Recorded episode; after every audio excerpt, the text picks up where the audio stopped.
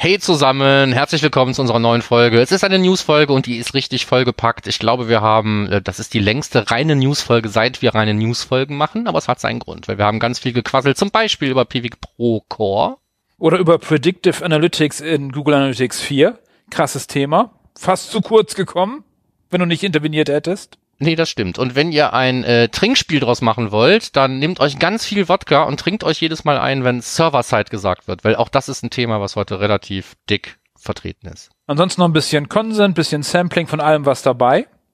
Ja, also würde ich sagen, bis gleich. Bis gleich. Beyond Page Views. Der Analytics Podcast mit Markus Bersch und Michael Janssen.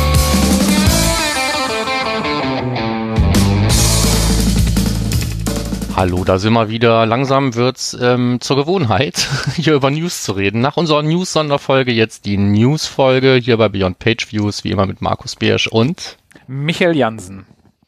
Hallo zusammen. So, war ja bisher schon mal ein ganz bewegter Monat ähm, in unserer Branche.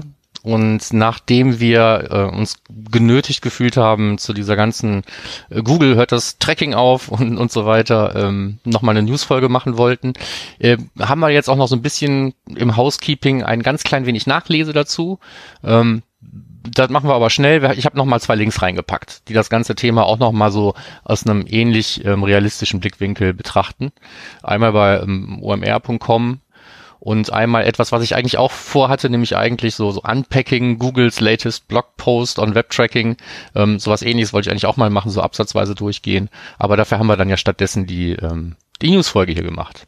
Insofern also das Thema ist ähm, inzwischen so ein bisschen am Boden der Realität angekommen. Die meisten Leute haben festgestellt, dass äh, die Ankündigung nicht heißt, dass ab 2022 keine personalisierte Werbung mehr stattfindet. Das Internet ist tot. Nee, das, was weggeht, sind die Third-Party-Cookies. Das haben die gesagt. Und das, was die damit meinen, ist, die Third-Party-Cookies gehen weg. Und mehr. Und eigentlich auch nur die vom Chrome, weil die anderen sind ja schon weg. Ja, genau. So, also mehr ändert sich da erstmal nicht. So, Haken dran. So, Blick nach vorne. Beziehungsweise erst einmal Blick nach hinten, nämlich zum ähm, Feedback zu unserer letzten Folge.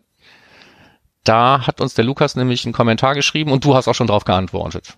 Genau, genau. Der Lukas hat uns geschrieben, äh, nochmal einer von den Adobe Fanboys ist der Lukas, das kurz dazu gesagt. Äh, er hat gesagt, äh, Google natürlich kann man, wenn man wenig oder keine Ressourcen hat oder einfach schnell was von der Stange braucht oder wenn es darum geht, Daten schnell über ein Data Warehouse zu bekommen oder eine primitive Website hat, dann kann man das nutzen. Finde ich sehr streitwert, diese, diesen Absatz von Lukas zu sagen, nur wenn man eine primitive Website hatte, da würden also meine Kunden, die äh, 150.000 Dollar und mehr für ihre Lizenzen ausgeben für Analytics, äh, schon sagen, nee, so ein primitiv ist unsere Website gar nicht. Von daher, äh, Lukas, ich glaube, dass Adobe Analytics extrem krass cool ist, äh, aber beide Systeme haben je nach Kontext ihren, ihren Stellenwert oder ihren Bereich, in dem sie gut sind. Ja. Alle Vorurteile haben ihre Ausnahmen. Und genau. ähm, in deiner Antwort hattest du darauf hingewiesen, dass du den von ihm vorgeschlagenen Artikel, dass wir den schon mal angesprochen haben. Und ähm, da kann ich dir recht geben, ich habe einfach mal danach gesucht. Es war zum Thema, warum Enhanced E-Commerce selten richtig implementiert ist. Ist schon ein bisschen her, da haben wir darauf hingewiesen, im September genau. letzten Jahres. Also in den Kommentaren findet ihr einen Artikel von Lukas auch, was äh, Adobe so cool macht beim Produktmanagement. Und ich finde auch Enhanced E-Commerce ist nicht wirklich enhanced, aber das ist wieder ein anderes Thema. Also jetzt mit Google Analytics ist es nicht so richtig enhanced. Oder es ist so ein bisschen enhanced, aber halt nicht so clever. Es heißt nur Enhanced E-Commerce, weil es mehr kann als das alte. Das alte konnte ja, halt nur Transaktionen. Aber halt nicht besser. Ja. Ist nicht so. better, better E-Commerce. Nee, nee, nee. Nur Enhanced. Nur, nur, ja. Wird man auch nicht reicher durch. Egal. Okay. Ähm, was haben wir noch? Wir hatten, wir hatten eine Veranstaltung. Hat, ja, die SMX war. Ja. Die SMS, die äh, größte ähm, Search Marketing Expo äh, Europas, glaube ich, nennen sie sich. Ähm, ich war da. Ich habe mir den Web Analytics Track angeschaut. Ich war auch selber Bestandteil des Web Analytics Tracks. Ich habe über die schönen Consent-Fehler gesprochen. Ansonsten habe ich mir den Christian Ebenich angeschaut mit Server-Side Tagging. Ähm, halt, wie man das macht und den Martin Schirmbacher zu Neues aus der Juristerei zum Thema äh, Google Analytics und andere Tools und so. Und der Martin Schirmbacher von hier aus, wenn du uns hörst, äh, vielen Dank, dass du in meiner Session auch noch mal kurz äh, deine Antworten gegeben hast per Chat zu den Fragen, die wir dann noch offen hatten. Weil beim Consent hatte ich halt aus technischer Sicht nur angeschaut. Und Martin Schirmbacher hat dann sozusagen den Chat übernommen und dann das äh, Juristische dann dazu hinzugefügt. Das war sehr praktisch. Ansonsten die SMX, interessantes Konzept. Ich werde nicht so richtig warm mit Online-Konferenzen. Ich finde es ganz schön, aber ich war, auf Konferenzen war ich seltener wegen der Vorträge, wenn ich ehrlich bin. Ich habe eher die Vorträge auch gemieden und war ja im Foyer am Rumschlawinern und habe mir die Vorträge weniger angeschaut. Wie war das bei dir mal hier, Markus, bisher? Ja, ich, ich war nicht bei der SMX und ähm, ich sag mal, von dieser Plattform Remo hatte ich ja schon geschwärmt im, im ja. Kontext hier von, äh, von den Measure Camps und äh, das Measure Camp Nordics war ja auch inzwischen, fand ich auch wieder sehr toll. Jetzt ist erstmal gut, sage ich mal, aber die Plattform macht es schon leicht, ähm, wirklich auch mal Sessions zu verpassen, wenn man sich verquatscht. Okay. mit den richtigen Leuten am Tisch sitzt. Ja, ähm, das gab's bei der SMX nicht. Da war das Hop-In als eine Plattform. Da gab's wohl ein Net Speed-Networking-Bereich, da war ich gar nicht drin. Ansonsten viel Chat übergreifend. Das war's dann eigentlich auch schon. Ja gut, bleibt spannend, werden wir sehen, wie es so weitergeht. Ich glaube, wir haben keine Veranstaltungshinweise in dieser Sendung, oder? Dass jetzt nee, irgendwas Besonderes Neues anstehen würde ja. gerade. Es sind aber ja ein paar, ne? Das ist doch jetzt auch, ist auch OMKB nächste Woche, ne? Da haben wir aber auch schon mal darauf hingewiesen, glaube ich. Wenn das hier rauskommt, findet die schon fast statt. Und dann fällt mir jetzt gerade auch nichts ein, wobei wir ja jetzt auch wieder in so einer Zeit sind, wo sowieso wieder alles wieder unsicher wird und so, keine Ahnung, ne? So, man kann jetzt wieder viel planen, aber was dann stattfindet, sehen wir dann. Also wer jetzt wirklich was anderes als online plant, ist jetzt sehr mutig, glaube ich. Ja. So wie Wacken, das Open Air? Ja. Ja. Die planen das ja tatsächlich äh, ja. durchzuführen. Schauen wir mal. Egal. Okay. Fundstückchen. Fundstückchen. Okay, dann gehen wir einmal durch die Fundstückchen. Ähm, ich habe eine ähm, sehr ereignisreiche Woche mit Pivik Pro Core verbracht. Da hatten wir, glaube ich, schon mal darauf kurz hingewiesen, dass es von Pivik Pro einen, äh, äh, einen, äh, eine kostenlose Version geben soll Mhm. Das ist dann der Core-Plan. Und wenn man da mit 100.000 Events auskommt, ähm, kann man da ganz gut mit leben. Und ähm, es ist natürlich, äh, sag mal, für jemanden, der jetzt sowieso sich entschieden hat, ja, ich, ich, ich häng's Tracking an den Nagel. oder äh, wer sagt, ich brauche etwas, was ich äh, auch dann nutzen kann, vielleicht, wenn Analytics nicht geht oder so, ähm, an irgendwas Duales denkt, ist das natürlich immer eine, eine Möglichkeit. Also der der Vorteil ist, ähm, vielleicht auch gleich der Nachteil, also du kaufst eigentlich ein Consent-Tool und einen Tag Manager gleich mit. Ne? Das gehört zusammen. Also Analytics, Consent, Tag Manager ist so eine Einheit, was den Einstieg, wenn man sonst nichts hat, total leicht macht. Und ähm, weil ansonsten der Einstieg eventuell hürdenreich ist, wenn man nur einen Teil aus diesem Paket verwenden will, ähm, habe ich ein paar Videos dazu gemacht. Also um genau zu sein, drei. Einmal ähm, hauptsächlich eben so, so ein Kurzüberblick und, und, und reingucken in das, in das Analytics-Modul. Und dann habe ich noch eins gemacht zum Setup und den verschiedenen Optionen, wenn man das irgendwie getrennt voneinander nutzen will, die einzelnen Teile. Äh, und zum Tag Manager nochmal ein separates, weil ich den ähm, eigentlich ganz praktisch finde. Ne? Das ist jetzt ähm, so, eine, so eine berühmte Pareto-Lösung. Ne? Da ist so 80 Prozent von dem drin oder vielleicht nur 20 Prozent. das ist eigentlich übertrieben. Aber ich sag mal, das ist eine 80 Prozent Lösung. Ja? Pareto okay. ist jetzt vielleicht aber nicht, aber es ist eine 80 Prozent Lösung. Ich habe da mal eine Frage an dich. Ich habe deine Videos noch nicht gesehen, gebe ich ja. zu. Und ich habe dann bei dem Core-Plan mal auf der Seite geschaut und dann steht da von Google Analytics ausgehend, da würde ich sagen, da kenne ich mich einigermaßen gut aus, fühlen Sie sich wie zu Hause mit einem vertrauten Interface und allen erweiterten Analytics-Funktionen. Ist das so? Kann ja, ich mich, finde ich Nein, natürlich nicht. Also wie, wie, wie alles, was, was so absolut formuliert ist. Natürlich hast du nicht alle, Analy Analytics-Funktionen aus Google Analytics. Dann Aber würde ich mich zurechtfinden? Würde ich ja? mich zurechtfinden? Ja, der Aufbau ist schon recht ähnlich. Ne? Okay. So, du hast oben drüber immer irgendwelche Linien und unten drunter irgendwelche Tabellen und so. Okay, nee, dann passt ähm, das. Das Ganze ist, ist auch so nach dem Abo-Prinzip aufgebaut. Also du hast auch dieses Acquisition Behavior Outcome, also von der Navigation her. Doch, da findet man sich schnell zurecht. Ja. Ich hatte selber noch ein Missverständnis. Ich habe es nicht geschafft, auch in Custom Reports zum Beispiel zwei Dimensionen nebeneinander zu kriegen. Ich habe immer nur eine Dimension und dann ganz viele Metriken geschafft. Ähm, das lag aber an mir. Ich hatte einfach schon alles voller Metriken unten. Also man kann da beliebig äh, Metriken und Dimensionen miteinander mischen. Ähm, das geht denn schon. Beliebig, da werde ich hellhörig. Wie viele? Ja, nein, nicht beliebig viele. Ne, also bis so eine Tabelle voll ist. Aber ähm, das meiste kann man eben damit machen. Ich habe einen sehr breiten Monitor. Wann ist die Tabelle voll? äh, müsste ich jetzt aufmachen, nachgucken. Okay, aber du sagst, das lohnt sich schon da reinzuschauen, mal anzugucken und äh, je nachdem, welchen Anwendungszweck man hat, kann man es gut benutzen. Also, ähm, ich habe ja aus meinem Herzen eigentlich nie eine Mördergrube gemacht, wenn es um Pivik Pro geht. Ich habe immer gesagt, ich finde das Produkt eigentlich ganz cool. Ich mag nur die Art und Weise nicht, wie da Marketing gemacht wird. Ja. Haben wir noch was zu heute, ne? Äh, bestimmt, ja. Ich habe ich hab noch, ähm, ich habe jetzt tiefere Einblicke ins Produkt. Ich finde es immer noch cool, vielleicht sogar noch cooler, ne, weil ich mich jetzt auch mit dieser, mit dem gesamten Ding befasst habe. man müsste es jetzt mal direkt vergleichen mit Matomo, ne? Mit meinem beschränkten Blick auf Matomo würde ich sagen, Pivik Pro ist da schon mehr. Ja, ich will nicht sagen besser unbedingt. Das wäre jetzt wieder so ein, da wird jetzt wieder der Krieg ausbrechen. Ja, aber ähm, da, da kann man schon aus meiner Sicht als auch als Einsteiger kann man da einfach mehr mitmachen mit diesem Ding. Das sage ich jetzt einfach mal so. Ne? Ähm, das geht damit los, dass oder vielleicht ist bei mir Missverständnis. Ich glaube, wenn man wenn man Custom Reporting haben will in Matomo, da muss man irgendwie ein Plugin kaufen. muss man irgendwie Geld ausgeben. Ja? Und, ja, aber macht ähm, doch eh keiner, Markus. Ja, also. du weißt, was ich meine. Ne? So. ja. Also, also so, so ist das schon gar nicht verkehrt. Aber ähm, ja, was ich nach wie vor irgendwie immer schade finde, ist, wenn man so ein Produkt hat und sich immer nur ähm, als die Alternative zu X aufstellt oder sagt, ähm, das ist bei uns besser als da. Ne? Und dann wird ja auch oft dann irgendwie mit Ängsten gespielt und wir sind hier so 100% datenschutzkonform, steht dann da immer. Ne? Ich sag mal, ein Consent Manager, wo ich nicht mal einzelne Dienste an- und abwählen kann, sondern nur gruppenweise, da weiß ich nicht, welcher, welcher harten Prüfung das standhält. Ja? so. Also ähm, Pivik Pro oder? Ich, ich rede jetzt von Pivik Pro. Okay, genau. gut. Ja? Das ist auch nicht perfekt perfekt, finde ich. Ja, das ist Consent Management ist ja einfach, weil es eingebaut ist in den Tag Manager, aber das ist natürlich kein One Trust, was du dann da drin hast. Das hast du einfach nicht. Ne? So, und deswegen dann zu sagen, ähm, bei uns ist alles irgendwie immer 100% super und bei allen anderen ist alles scheiße, das ist halt irgendwie meines Erachtens nicht das schlauste Marketing, was man machen kann. Und in die gleiche ähm, Bresche ähm, schlägt jetzt hier ein so ein Ding, das habe ich jetzt mal einfach mitverlinkt, ähm, füllt das Formular aus, es passiert nichts Böses. Ähm, dann gibt's dann so ein Tech-Manager-Vergleich, White Paper, ähm, und da sind dann jedem, da, da kommen alle schlecht weg, bis auf den Tech-Manager von Matomo, äh, von, von, von, von, Pivik Pro, meine ich. Der, ja, der hat überall grüne Haken, weil da ganz viele Feature, Features ver verglichen werden.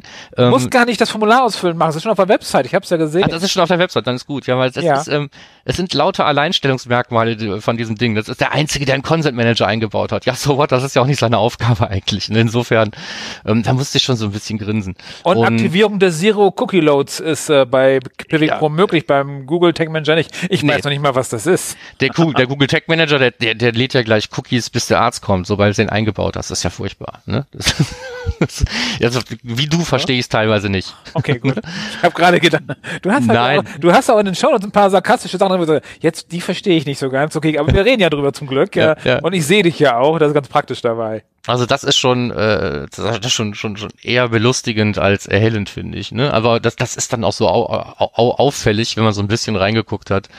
Ähm, naja, aber das hat man mit ja. so einem Produkt eigentlich nicht nötig, um das Thema mal abzuschließen. Wir haben ja hier ein Fundstück von vielen. Jetzt haben wir ein bisschen länger über Pivik Pro geredet, aber es ist ja auch, äh, es wird jetzt einer breiteren Masse zur Verfügung gestellt werden und insofern ähm, werden sich da vielleicht auch mehr Leute mit befassen wollen. Dann wird es auch was relevanter.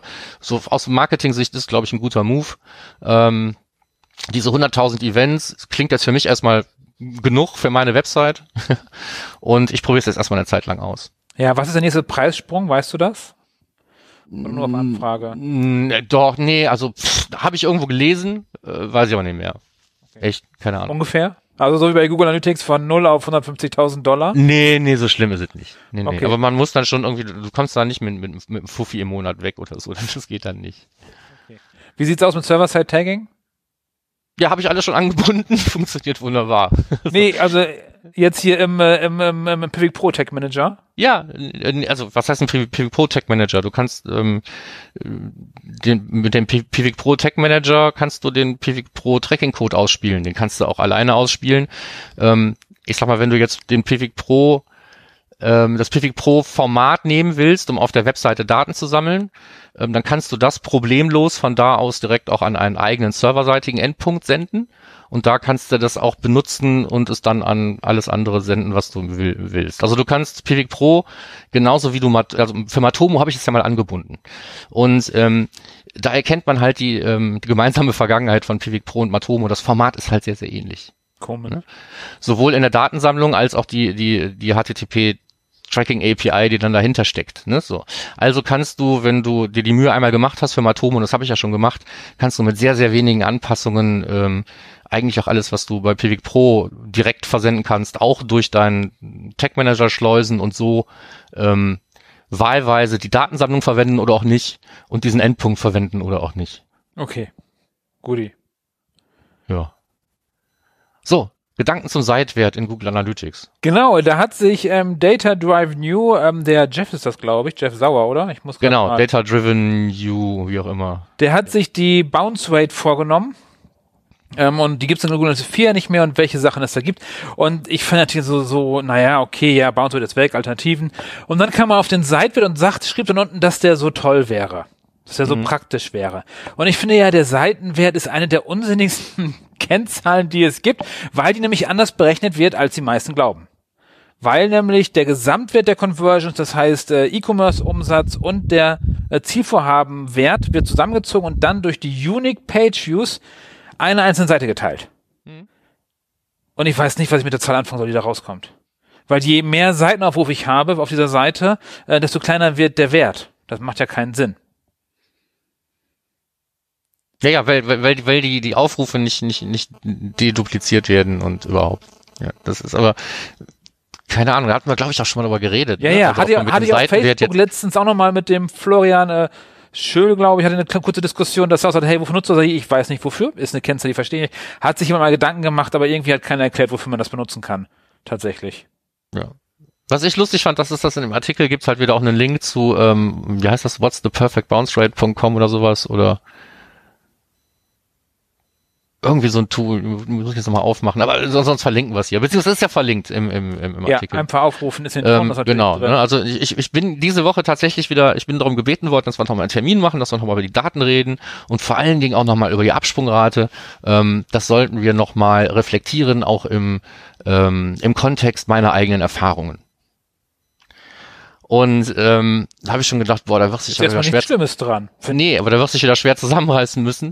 Ähm, und ähm, da gibt's eben diesen, diese, diese Website, die für dich die perfekte Bounce Rate kalkuliert. Ach so, das, das, das steckt dahinter? Ja, genau. Die kalkuliert das für mich? Die kalkuliert das für dich. Und dann hast du die eine zertifizierte perfekte Bounce Rate für deine Website und dann hast du diese Frage auch nicht mehr. Die Seite hast du mir noch nie verraten. Doch, die haben wir, die haben wir ja sogar schon mal verlinkt. Ich nee. Ich noch mal auf, warte, verdammt, ich, wir haben noch Zeit. Nee. Wir sind doch nicht im, auf der Flucht hier. So. Für mich bringt das die perfekte Bounce Rate. Ja, für jeden. So. Super.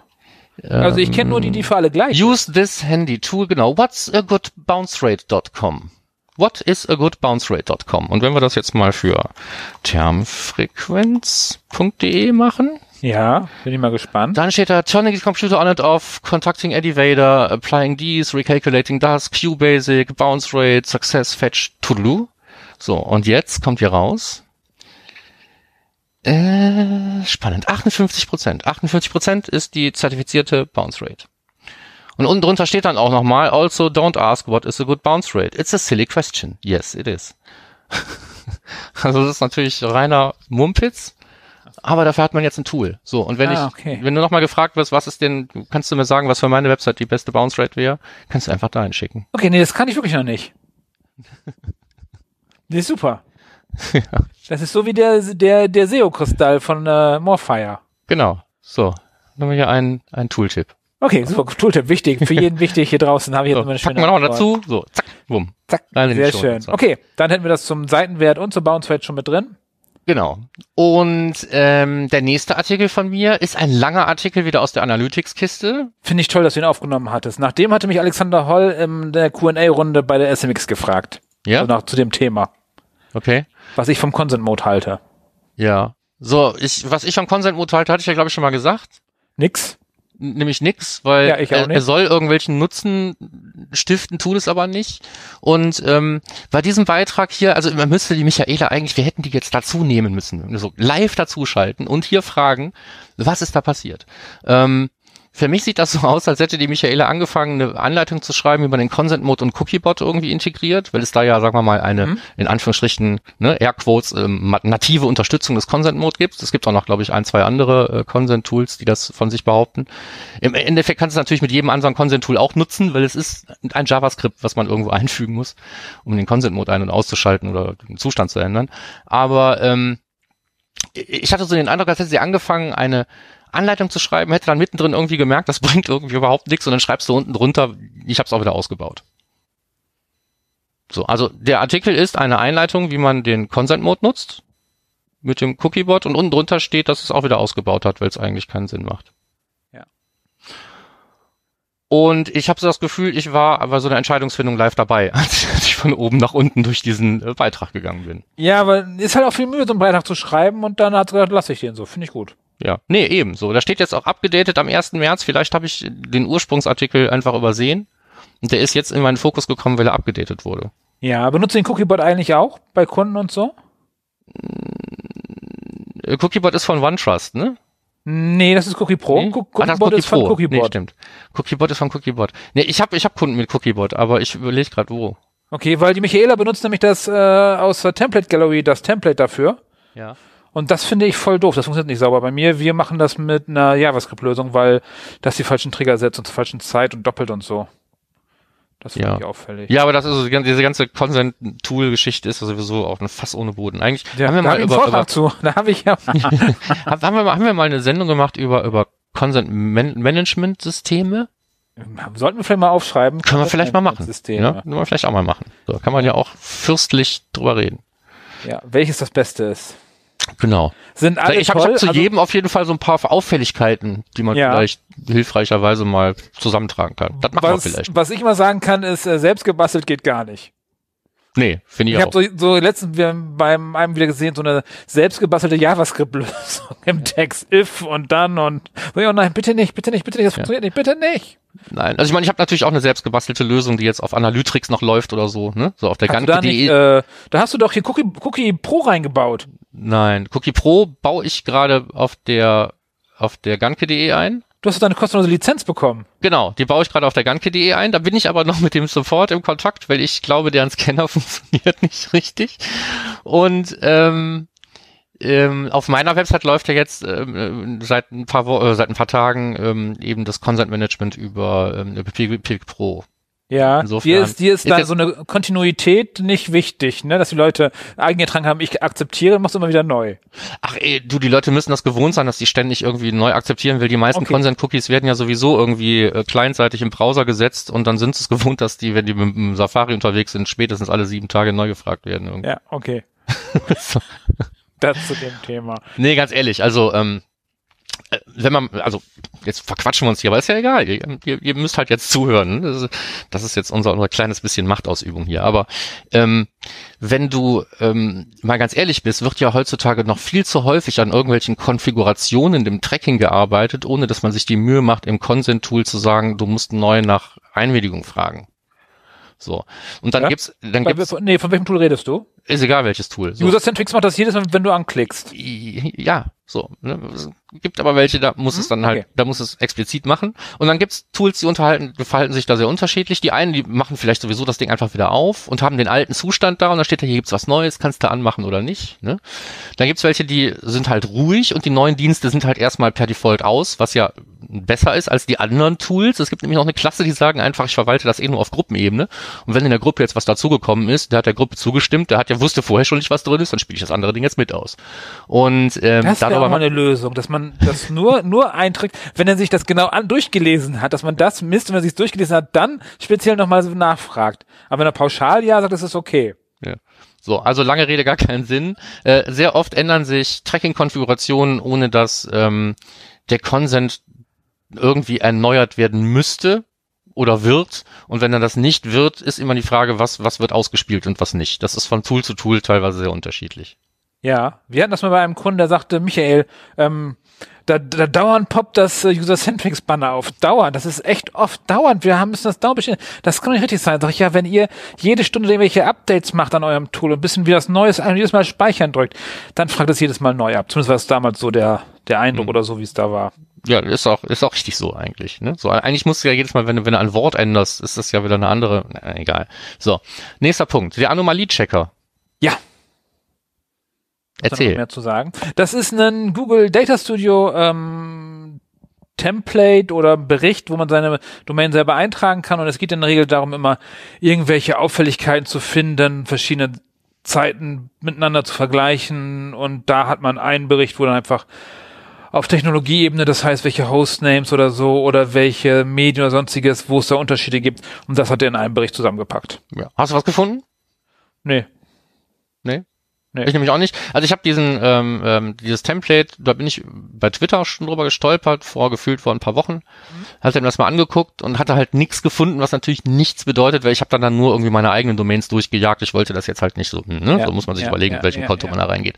Und äh, ich gedacht, wenn man jetzt wirklich ein großes Konto mal da durchjagt, findet man vielleicht auch interessante Anomalien. Ich hatte es einfach nicht. So, das heißt, wenn ihr irgendwie Analytics für ernst macht und äh, über die Hürde springen könnt, dann, ich meine, es ist ein Data Studio Report, ne? Da ist das, das Risiko ist gering. Ähm, wahrscheinlich wird das, wird die Nutzung getrackt, wenn da eine, eine Analytics-ID drin ist und viel Schlimmeres kann ja nicht passieren. Dann äh, guckt es euch doch an. Ja, da war's doch schon. Ja, genau. Das nächste Ding können wir auch relativ schmal halten, weil über das Thema Sampling haben wir jetzt schon ein paar Mal geredet. Bei Mike gibt es eine eigene Sendung dazu, hier bei ähm, äh, der Sendung mit der Metrik. Ähm, es ist aber ja trotzdem immer wieder etwas, wo Leute darüber stolpern oder zum ersten Mal drauf stoßen auf das Sampling-Thema und deswegen ist es gut und richtig, dass auch immer wieder neue und aktualisierte Beiträge zum Thema erscheinen. Diesmal hat sich wieder Morfire erbarmt und sich das Thema Sampling in Google Analytics angenommen. Wir haben einen Link in den Show Notes fertig. Ja, du bist ja aktuell mehr mit Gonetics 4 unterwegs. Ist da Sampling vorhanden? Ähm, äh, gerüchteweise schon. Ich habe äh, Print-Screens von Berichten gesehen, äh, wo ein, ein Sampling-Marker drin war. Ähm, offiziell ist ja meines Wissens immer noch die Aussage, das ist einer der Kernvorteile von Google Analytics 4, kein Sampling. Ähm, ich habe noch keins gesehen, aber das bedeutet nichts, weil ähm, wie gesagt, die Domains, auf denen ich das im Moment ausnutze, die laufen auch sonst nicht zwingend in Sampling. Okay, weil ich kam drauf, ähm, weil ein Screenshot bei Morfire mit GA4 oder eventuell, nee, Assistant, wo ich dachte, passt das eventuell zusammen, ist ja im Zusammenhang, aber äh, aktuell soll es nicht samplen. Genauso wie es ja auch nicht äh, das 10 Millionen Hit-Limit gibt, oder weißt du genaueres? Nein. Ich habe gehört, dass er in den nächsten zwei, drei, vier Jahre nicht äh, limitiert sein soll. Aber auch wenn die das jetzt sagen, heißt das ja wahrscheinlich auch erstmal nur, wenn wir genug Leute auf der Plattform haben, dann werden wir dir schon das Leben schwer genug machen, damit die wieder Geld ausgeben. Also ja, ja äh, das ist gemein. Das ist nicht gemein, das ist realistisch. Okay. Ähm, Predictive Analytics auf Ja, GA4. voll geil, voll geil. GA4 kann ähm, äh, ganz viel voraussagen. Hat eine Kristallkugel eingebaut. Ähm, ich sag gleich dazu, es ist eine Pressemeldung oder ein Blogbeitrag von Google selber. Da sagen die, hey, wir können bald ähm, Audiences äh, diese werden in Zukunft kaufen Audiences oder wie sind so diese Kaufwahrscheinlichkeiten? Genau, kaufbereite Zielgruppen und sowas. Die Sachen, die man aus Ads so ein bisschen kennt, die kriegt man jetzt ins Analytics. Ähm, das müssen wir jetzt auch gar nicht so kleinreden, weil ähm, ich glaube, das wird einfach jetzt immer besser werden. Also ja, was die ja auch. selber gesagt haben, wir haben GA4 from the ground up, also wirklich ganz neu aufgebaut und haben eine der fundamentalen Bausteine von GA4 ist Machine Learning. So.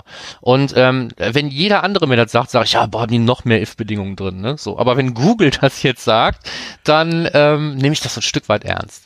So, und selbst wenn es jetzt noch scheiße sein sollte, heißt es nicht, dass es in fünf Jahren immer noch ein vollkommen nutzloses Feature sein sollte. Und das ist ja, sind ja nur ein paar Beispiele genannt, wo sich Predictive Features oder wo sich Spuren von ähm, Machine Learning irgendwo in, in Google Analytics 4 wiederfinden lassen.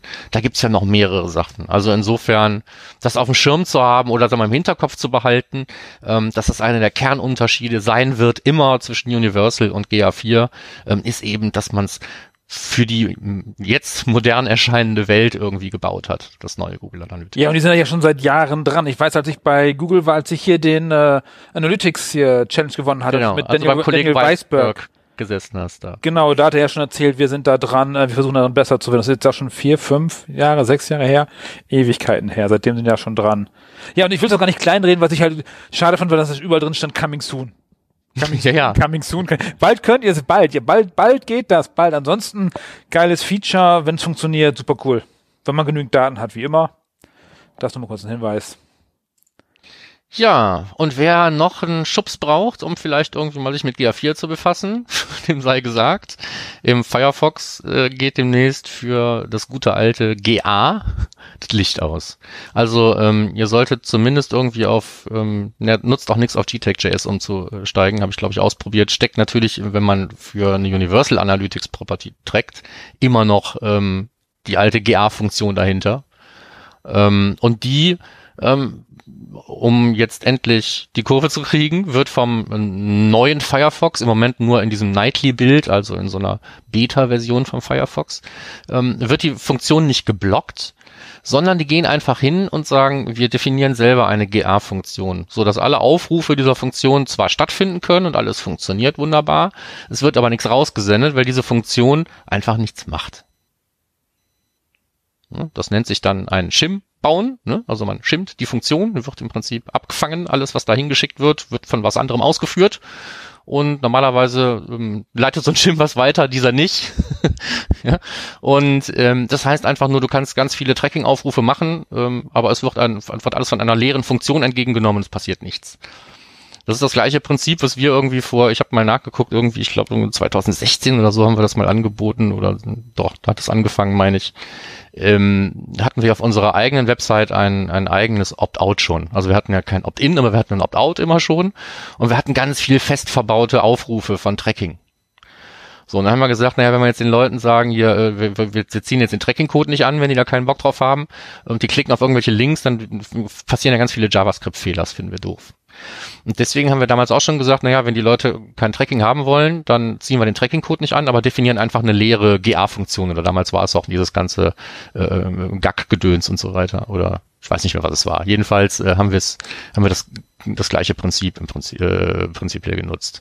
Und das macht der Firefox halt jetzt auch. Ne? Statt sich Mühe zu machen, irgendwelche ausgehenden äh, Hits zu blockieren oder sowas, sagt er jetzt, naja, also die Funktion, die kenne ich, äh, das ist Tracking, die führen wir die einfach nicht richtig aus ist ähm, einfach und erschreckend zugleich. Bist du noch ja. da? Ja, ja, ja, ja, ja, ja, ja, ja. Ich habe ich hab da einfach nur nur nur gelauscht äh, und die einen Ausführungen und war kurz hängen geblieben bei dieser Schimpffunktion. Ich wusste gar nicht, dass das so heißt. Weil sowas ähnliches macht ja der Google Tech Manager bei Document Write. Da schreibt genau. er die Funktion zur Laufzeit um und macht was anderes rein, damit das nicht blockierend ist. Da war ich kurz hängen geblieben und dachte, da kenne ich. Nicht unter dem Namen, aber kenne ich.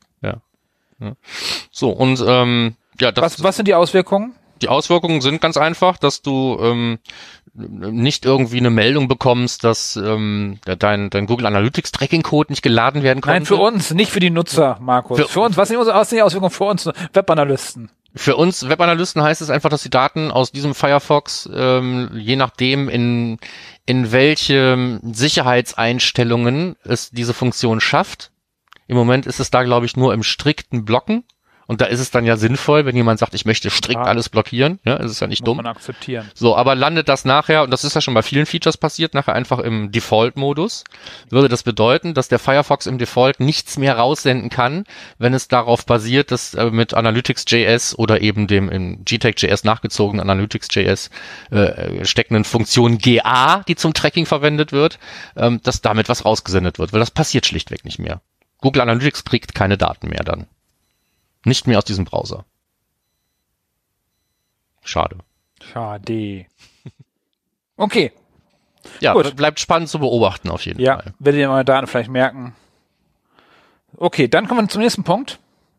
Ich habe sie First Touch Attribution genannt, das ist aber viel zu wenig. Man muss sich den Titel von äh, Ken Williams von seinem Blogbeitrag, von seiner Anleitung auf der Zunge zergehen lassen. Cross Stream First Touch Attribution with Google Analytics 4 and BigQuery. Ja. Da geht es um die ganz einfach, das um das ganz einfache alltägliche Problem. Jemand klickt auf einen Facebook-Ad, landet auf der Website, ähm, springt drüber zur App, zur Application, ähm, ist da sozusagen automatisch neuer Nutzer, weil er von der Website kommt, ist ein neuer Stream, ist der App-Stream. Ähm, und irgendwie zwei Wochen später bestätigt er dann seinen Kauf, seine Conversion. Und dann würden wir das gerne der ersten Quelle, die da eigentlich dann reingeholt hat, zuweisen. Ja, das hast du jetzt eben eingeleitet mit ganz alltägliches Problem. Genau, genau das war mein Sarkasmus ja. heute, Markus. ja, ich wollte nur noch mal darauf hinweisen. Ja, nee, aber das ist halt das, wo auch ähm, das neue Analytics halt echt seine, seine Stärken ausspielt dass wir die Streams miteinander verbinden können. Und hier tatsächlich hat dann Ken Williams so ein bisschen äh, unten Zauberei mit äh, äh, Abfragen, so Select Statements und so, um das alles zusammenzubekommen und eine Pseudo-ID-Map bastelt zusammen, dass man es tatsächlich rausbekommt. Ja. Müssen wir hier nicht erklären, nur wer es wissen möchte, kann es durchlesen. Sau praktisch, weil es gibt, gerade wenn man App und Web gemeinsam hat, das von ihm glaube ich, öfter mal. Ja. Aber ich sag mal so, wenn du in Nordhausen irgendwie ein T-Shirt tragen willst, wo was Cooles vorne draufsteht, kannst du sowas wie BigQuery SQL draufschreiben. Okay, äh, okay, ja. da kann man viele coole Sachen mitmachen und das wieder ein Beispiel. Ach so, okay, ja. ja so. Nennen, nennen wir es eigentlich SQL oder SQL? Wollen wir zu den coolen Kids? Da haben, haben wir schon mal, bei mir ist es, ist es SQL, sorry. Okay. Ich, ich auch, MySQL, war nie MySQL. Nein, es, nein, nein, nein, es war nie MySQL, es war immer nur der SQL-Server. Das ist immer nur bei Microsoft so gewesen. Aber ich erinnere mich, dass wir das schon mal hatten, Egal. deswegen schließen so, wir es ab. Nächster Punkt. Ähm, nächster Punkt, ähm, lustige Geschichte. Ähm, während ich mich mit äh, Pivik Pro auseinandergesetzt habe, habe ich gemerkt, huch, da kommen ja tatsächlich doch noch gewöhnlich mal, ähm, also ganz, ganz gelegentlich mal Suchbegriffe an in den Reports, als ich da so beim Rumklicken war. Und hatte dann gesehen, dass, dass Leute danach suchen, woran kann man Server-Side-Tracking erkennen. Ähm, und dann habe ich gesehen, dass sie auf einem Beitrag in meinem Blog gelandet sind, der das eigentlich überhaupt nicht richtig beantwortet. dann habe ich gedacht, das könnte man nochmal beantworten. Und genau das habe wow, ich getan. Das nennt man äh, richtig äh, cool arbeiten und nachfragebasiertes Bloggen. Ja, so, das sind jetzt also auch, glaube ich, schon zehn Leute drauf gewesen oder so. Also ich habe das jetzt nicht für die Masse gemacht, aber ich fand, ich fand es interessant. Ich habe mir die Frage natürlich nie gestellt, aber ich kann mir gut denken, dass sich viele Leute diese Frage stellen, ähm, wenn es darum geht, wie, wie kann man denn, wie kann man überhaupt untersuchen, ob jemand jetzt richtig trägt oder falsch, oder ob das stimmt oder nicht stimmt. Und wenn man dann im Zusammenhang jetzt das Thema Server-Side-Tracking oder und oder Server-Side-Tagging dann dazu nimmt, ähm, ist die Frage ja nicht uninteressant. Kann ich das überhaupt erkennen und woran? Und weil sowieso das Thema Server-Side-Tracking versus Server-Side-Tagging ja auch so ein bisschen verschwimmend ist, ähm, also auch mein, meine, mein Versuch einer Definition lässt ja nicht so richtig die Hose drunter, je nachdem aus welcher Richtung man sich der Sache nähert, ist das eine Teil des anderen und oder nicht. Ähm, aber es gibt halt einen Unterschied zwischen Server-Side-Tracking und Server-Side-Tagging und es gibt auch einen, einen Unterschied eben darin, was man erkennen kann und was man nicht erkennen kann. Das habe ich einfach mal zusammengetippelt. So, ich weiß nicht, ob das jetzt einer oder fünf Sätze waren, auf jeden Fall war es zu lang als Einleitung. Ähm, ich habe dazu was geschrieben in meinem Blog und wen es interessiert, der findet das da. Das Geschriebene war jetzt kürzer als das, was du erzählt hast, oder? Nee, ich glaube, das ist schon noch länger. Ja. Nee, auf jeden Fall äh, interessant, ähm, ja, lesenswert. Ja, außerdem habe ich mich ausgetobt mit animierten GIFs und wie man die in sowas ähnliches wie ein Video umwandeln kann. Ich wollte halt einfach, dass das, dass man das selber kontrollieren kann, ob es läuft oder nicht. Äh? So. Ähm, dabei. Du hast echt so, viel Output gerade in deinem Blog. Äh, ja, passiert ja auch gerade so viel. Ne? So auch jetzt das übernächste Thema schon, aber machen wir erst das nächste. Ja. So. Google hat ein Zertifikat rausgebracht. Ja. Ja, nicht eins, sondern mehrere eigentlich. Ne? Ja. Also für unser Umfeld hat speziell interessant eben das Thema Google Data Analytics. Genau, Google braucht äh, mit, neue Mitarbeiter, würde ich es beschreiben, das Programm. Nein, die wollen es dir leichter machen, einen Job zu finden. Genau. Nicht unbedingt bei denen. Nicht bei denen, aber auch. Und dadurch haben die jetzt verschiedene Programme aufgelegt. Ich glaube, es sind vier oder fünf an der Zahl. Und eins ist dann äh, der Google Analytics, das Google Analytics Data Anal Google Data Analytics Zertifikat. Mhm. Und das haben die in Zusammenarbeit mit Coursera, haben die das äh, aufgelegt und das kann man belegen. Und da lernt man dann innerhalb von, ich müsse nachschauen, ein paar Monaten, ein paar Wochen. Es ist self-paced, also wenn du den Empfehlungen folgst und zehn Stunden pro Woche arbeitest, bist du in einem halben Jahr durch. Ja, genau, das war das, was ich suchte. So. Wenn es nach Coursera geht, machst du das auch natürlich in der äh, Geschwindigkeit, weil du ja monatlich bezahlst. Oder jährlich. Also Coursera habe ich noch nicht ganz verstanden, wie das Payment da funktioniert. Weißt du die? Also ich überlege mir noch einen Kurs da zu belegen. Hm. Aber mal zahlst du irgendwie 66 Euro im Monat dann wieder 333 im Jahr. Ich habe das die Plattform noch nicht ganz verstanden. Nee, also was es nachher kostet, muss ich dir äh, gestehen, ist mir auch noch nicht ganz transparent. Und ich, ich weiß nur, dass ich es nicht schaffen werde, den ganzen Kurs im kostenlosen Probe Ach komm, Zeitraum hinzukriegen. Ich nicht. Ähm, Eine Woche, jeder Tag ist gleich. Jeden Tag aber da wollten wir gar nicht drüber reden. Wir wollten darüber reden, ob wir das ein gutes oder ein schlechtes Angebot finden. Also es geht ja immer darum, so Weiterbildung in dem Bereich. Es gibt ja, je, gut, war meine Idee, gebe ich zu. Aber ähm, es gibt ja jede Menge Weiterbildungsangebote in dem Bereich. Jetzt ist das das Einzige, was an dem anders ist, ist, dass es irgendwie was mit Google zu tun hat, also eigentlich von denen kommt. Ne? So, aber ähm, wenn man sich mal anschaut, was die da jetzt so anbieten, dann ist es ja eben kein Google Analytics Zertifikat oder sowas, sondern es geht um diese ähm, ganzen Fertigkeiten, die man braucht, glaube ich, um heute ähm, in diesem ganzen Datenanalyse-Umfeld irgendwie Fuß zu fassen. Ja. Also ich, ich, das scheint mir jetzt nicht völlig abgehoben zu sein, was da vermittelt werden soll. Ne? Das gehört so aus vier, vier Teilen und jeder Teil davon ähm, hat seine Daseinsberechtigung, finde ich. Ja, wobei das halt ganz klar Data Analyst ist und nicht Web Analyst. Genau, Ne? Das ist so, ich würde eher sagen, was für dich, für mich weniger, wo ich so, oh, so viel R und so muss nicht meins sein. Aber du sagst ja gerade, das ist von Google, ja, das ist von Google, aber auf Coursera gibt es einen Kurs, mit dem ich liebäugel schon die ganze Zeit. Der nennt sich, ähm, ich habe hier nur den deutschen Titel. Coursera übersetzt bei mir immer die Sachen immer direkt auf Deutsch, die Titel. Heißt Spezialisierung digitales Marketing. Mhm. Und da ist nämlich der Kevin Hartmann, äh, Head of Analytics at Google dabei und macht da drei, zwei oder drei Kurse von fünfen oder so rund um äh, Digital Marketing Analytics heißt das, glaube ich, auf Deutsch, was er macht. Das finde ich wiederum spannend, äh, auch auf Coursera. Genau, Digital Marketing Analytics in Theory and in Practice.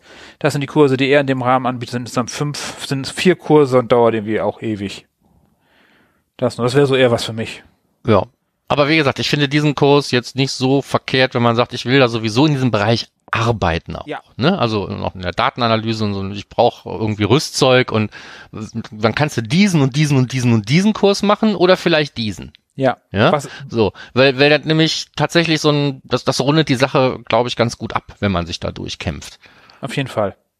Ja, ich habe jetzt nur nicht die, die, also ich könnte ihn gebrauchen, ne? Ganz gut, ne? Weil also gerade bei diesen Teilen, die hinten raus dann kommen, ähm, da bin ich jetzt nicht wirklich firm drin. Und ähm, da man da eben auch so ein, so, ein, so, ein, so ein Abschlussprojekt hat und da ein Stück weit auch sich Unterstützung holen kann, ähm, weiß ich nicht. Also interessant fände ich das schon. Das, das schadet, glaube ich, keinem, aber ich kann jetzt auch gerade die Zeit nicht reinstecken. Komm, Markus. Nee. Also Guck mal, nur, nur für Spaß oder zur Selbstbestätigung. Wenn ich jetzt auf der Jobsuche wäre, würde ich den machen wollen müssen. Markus, der Tag hat 24 Stunden. Die Nacht ja. noch 12 dazu.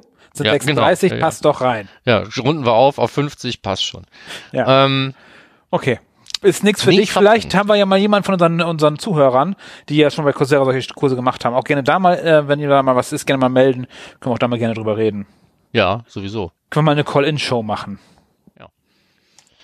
Äh, so, und weil du ja gesagt hast, ist ich, ich bin gerade so umtriebig, das liegt so ein bisschen auch daran, dass ähm, gerade auch so viel passiert. Das ist ja nicht nur Pivik Pro Core rausgekommen, sondern zum Beispiel auch hat Facebook seine eigenen API, also eigenen Templates zur Nutzung der Facebook Conversions API rausgetan. Um genau zu sein, ein Template. Nämlich ah, ein Tag-Template. Po, ja. Und ähm, da fing das Problem auch schon mit an. Also wir hatten schon mal darüber geredet, dass man mit dem serverseitigen Tag Manager ja auch die Facebook Conversions API bedienen kann. Und ähm, da gab es mal, sagen wir mal, so experimentelle Dinge, ähm, Templates von, von Simo Hava. Da habe ich relativ viel mit rumgespielt. Und ähm, jetzt gibt es aber eben was Offizielles von Facebook. Und auch wenn es noch sehr, sehr früh ist, ähm, scheint es da ein gewisses Interesse daran zu geben, wie das denn genutzt werden kann. Dazu habe ich einen Blogpost geschrieben. Dazu hat Simo Hava einen viel, viel längeren Blogpost geschrieben. Und ähm, ich würde sagen, wenn du es wirklich einbauen willst, dann mach's so, wie Simo es empfiehlt, nämlich nimm Google Analytics 4 als Datenquelle und äh, wenn du es sowieso nicht schon tust und sende das dann angereichert mit ein paar sinnvollen Feldern an Facebook. Ob man da jetzt unbedingt die gehashte E-Mail-Adresse ne, oder Telefonnummer oder sowas mit dazu tun muss, das musst du nachher selber entscheiden. Ich äh, könnte da nicht schlafen. Aber äh, die Option besteht. Aber Markus sieht doch keiner. Nee, sieht ja keiner. Das, das ist ja auch das, das, was ich an dieser Geschichte so technisch genial finde, aber äh, moralisch herausfordernd. Ja, man sollte auf jeden Fall, bitte, also an alle Marketer, bitte baut nicht wieder Scheiße, sonst, sonst wäre das Tracking viel einfacher geworden, wenn ihr nicht immer alles überall hinschicken würdet. Ja, also du, du kannst jetzt hingehen und sagen, so nach außen sieht's nach Google, wie Google Analytics aus, wenn du es überhaupt sichtbar gestalten willst, ne? So, und ähm, äh, innen schickst du einfach den ganzen Käse, so wie er ist, äh, gleich noch angereichert mit anderem Kram, der da nicht hingehört, mit an Facebook. Es ist ähm, schwierig. Kurzer Hinweis noch zu Facebook, wer bisher ähm, das normale Facebook-Template von Simo Haber genutzt hat. Also mhm. Custom Template von Google Tech Manager. Der Owner hat sich ge geändert. Der ja. Owner ist jetzt der Facebook Incubator, glaube ich, auf, äh, auf GitHub. Genau, das auch die haben das Ding übernommen jetzt, ja. die Pflege davon. Ja. Aber die haben die ID beibehalten, ne? Also ich glaube, ja. dass, du musst das Template nicht neu importieren, sondern Nein, nur der Owner hat sich Aktualisierung gehört es einfach wem anders. Also ja, nicht wundern, ihr seid nicht gehackt worden, da steht, stand früher Simo Ahava irgendwas und jetzt steht da Facebook Incubator. Ja, sonst habe ich in den Seminaren immer gesagt, wenn Simo dran steht, kann man es nutzen. Äh, jetzt, ups, steht nicht mehr dran. Ja. Ja. So, und dann noch zur Belustigung unten dran, aber das ist jetzt wirklich ein, ein sehr nischiger Tipp, der richtet sich nur an Leute, die mit dem äh, serverseitigen Google Tag Manager arbeiten. An beide an beide, ja. Hört zu, ihr zwei. ähm, wenn ihr wie ich auch irgendwie im Browser dauernd irgendwelche URLs eingebt, um euch Requests zu schicken im Debug-Modus, dann äh, habe ich einen, einen kleinen Template für euch auf GitHub. So, machen, das war's dann schon. Damit sind wir in der Simo-Ecke. Ja, auch noch für dich darfst du heute machen. Ja, weil schon wieder Server-Side äh, Google Tag Manager. Tut mir leid, aber das ist ein Thema, wo im Moment gerade viel passiert. Ja, ähm, aus meiner Sicht nimmt das gerade Traktion auf, das liegt aber einfach, glaube ich, an meiner Perspektive. Ja? Ich weiß nicht, wie das aus deiner Perspektive aussieht oder aus der von einem typischen Google Analytics Menschen. Aber für mich passiert da gerade sehr viel im Bereich serverseitiges Tech Management. Unter anderem. Auf jeden Fall laut. Auf jeden Fall ist es sehr laut. Ja. Unter anderem erklärt Simo, wie man ähm, den äh, gleichen äh, Server-Side-Tagging-Endpunkt für verschiedene Domains verwenden kann wenn du das brauchst, wird es in seinem Blog erklärt. Und das andere Ding ist etwas, was wir auch für Leute, die sich überhaupt nicht mit dem Server-Side-Tagging auseinandersetzen, trotzdem vielleicht interessant gestalten können, weil es nämlich ein, eine kleine Änderung ist, die meines Erachtens riesige Auswirkungen hat. Nämlich, wenn ich Daten an meinen eigenen Endpunkt sende, der aus meinem serverseitigen Google Tag Manager Container besteht, zum Beispiel im Google Analytics GA4-Format, um die Daten dann an Google Analytics zu senden, kann ich das tun. Wenn ich Daten aber nur an Google Analytics 4 sende, um die von da aus in BigQuery zu kriegen, kann ich mir Google Analytics komplett sparen. Weil man jetzt direkt vom serverseitigen Google Tag Manager aus schreibend eine API hat zu Google BigQuery. Warum halte ich das für was Besonderes? Ich halte das für was Besonderes, weil das zum Beispiel eine Option ist für alle Leute, die jetzt schon sagen, na ja, ähm, ich äh, spiele ja meinen Tracking-Code brav nur dann aus, wenn ich Consent habe. Ähm, und wenn die einen serverseitigen Google Tag Manager Container nutzen, könnten die ja theoretisch hingehen und ihren Tracking-Code immer ausspielen, aber die Daten nur bei Consent an Google Analytics weitergeben. Was passiert jetzt mit den anderen Daten? Im Moment wahrscheinlich gar nichts. Da könnte man doch einfach hingehen und sagen, ich mache eine zweite alternative zusätzliche Datensammlung ähm, der für mich notwendigsten Daten, die ich mir direkt aus dem serverseitigen Google Tag Manager in meine First-Party-Datenbank in BigQuery schreibe. Verstehst du, worauf ich hinaus will? So, okay. Ähm, um das zu übersetzen für alle, die ausgestiegen sind bei Server-Side-Tagging. Ja, ich habe Markus vorab überredet, dass wir bald mal wieder eine Session machen zu Server-Side-Tagging, wo ich ihn einfach mal ausfrage, damit ihr auch alle versteht, worum es da nicht geht und was diese coolen Features sind, ähm, weil ich glaube, dass nicht alle da ganz mitkommen. Ähm, deshalb, ähm, wenn ihr Fragen dazu habt, könnt ihr mir die schon mal vorab schicken. Ich werde Markus dann löchern, gerne per LinkedIn mir schicken einfach, damit Markus die vorher gar nicht sieht, dass ich ihn da einfach ganz eiskalt ins offene Messer laufen lassen kann. Dann machen wir eine Session rund um Server-Side-Tagging. Ja. Sonst versuche ich es nochmal selber zu übersetzen. Ähm, wenn ich Daten direkt an eine Datenbank senden kann, ohne dass ich ein Webanalyse-System, für das ich Consent brauche, als Zwischenstufe brauche, dann kann ich Daten direkt an eine Datenbank senden, ohne dass ich mich um das Thema Consent erstmal auseinandersetzen muss. Ich muss natürlich dann nicht da die IP-Adresse und den User Agent und so speichern, wenn ich keinen Consent habe, aber ich kann ja eben trotzdem Daten, die ich sowieso erhebe, dann auch nutzen. Okay, beim zweiten, bei deiner Übersetzung bin ich, bin ich jetzt ausgestiegen. Egal, wir, ja? wir, wir machen das noch. War das nicht einfacher, schade. ähm, gut. Äh, damit sind wir aber durch. Yeah, Fundstücke durch. Ähm, ich habe einen äh, äh, Podcast-Tipp. Ja. Heißt das hier eigentlich? Podcast-Tipp. So. Und zwar passt das auch ganz gut zu unserem Ding des Monats.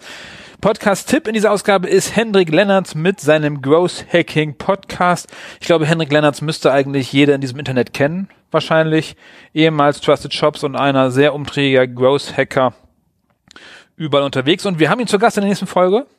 Und da erklären wir mal mit ihm, äh, wie er eigentlich so bei Growth Hacking so das mit dem Messenkram macht und so. Wird wahrscheinlich eine Folge mit weniger Nerdkram, nicht weniger Nerdkram, dafür ist äh, Hendrik sehr nerdig, äh, aber mit weniger Technik. Schauen wir mal. Genau. Da jetzt Auf jeden sein Fall Podcast werde ich einmal Server-Side sagen in der nächsten Sendung. Ich verspreche. Na, weiß ich nicht. Bin ich mir nicht sicher. Schauen wir mal. Ich bin schon voll gespannt. Der Henrik kommt in der nächsten Folge. Ich habe ihn lange nicht gesehen. Und darum unser Tipp. Henrik Lennartz mit seinem äh, Growth Hacking bei Henrik Lennartz. Jetzt noch ein Job. Den müsstest du eigentlich auch anteasern mehr genau. oder weniger. Auxmoney hat mir geschrieben, die suchen einen Studie zum Thema Logistics und Data Science äh, im CX Customer Experience oder wofür steht da CX? Ich glaube schon, ja. Okay.